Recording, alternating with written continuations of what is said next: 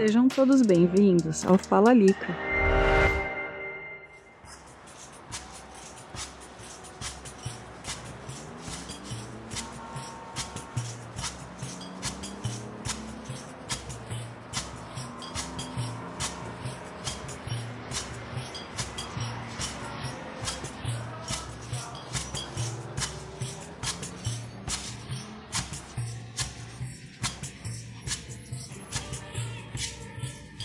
O Ribeirão dos Meninos, por Mia Brum.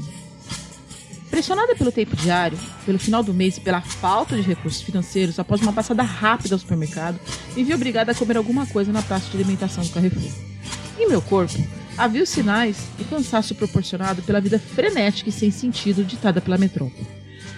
Além da fome que alastrava o meu estômago. Existiam apenas 36 reais na minha conta.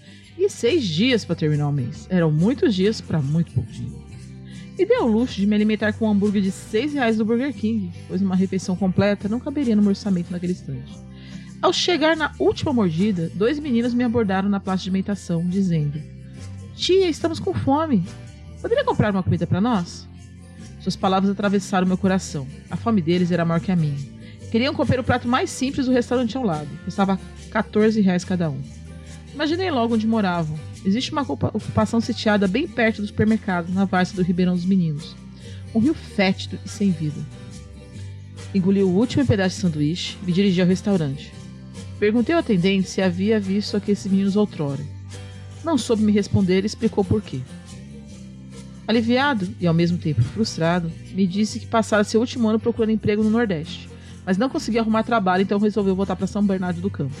Teve sorte de devolverem seu antigo emprego. Sua esposa estava grávida. A conversa durou segundos, mas já percebi as saudades da sua terra natal e a preocupação em sustentar sua família, em suas expressões faciais. Um silêncio de nós quatro se configurou. Quantas frustrações cabiam segundo? Pois é. Logo após, o atendente disse: 28 reais. Pago a conta, entrego a 100 aos meninos e me despeço.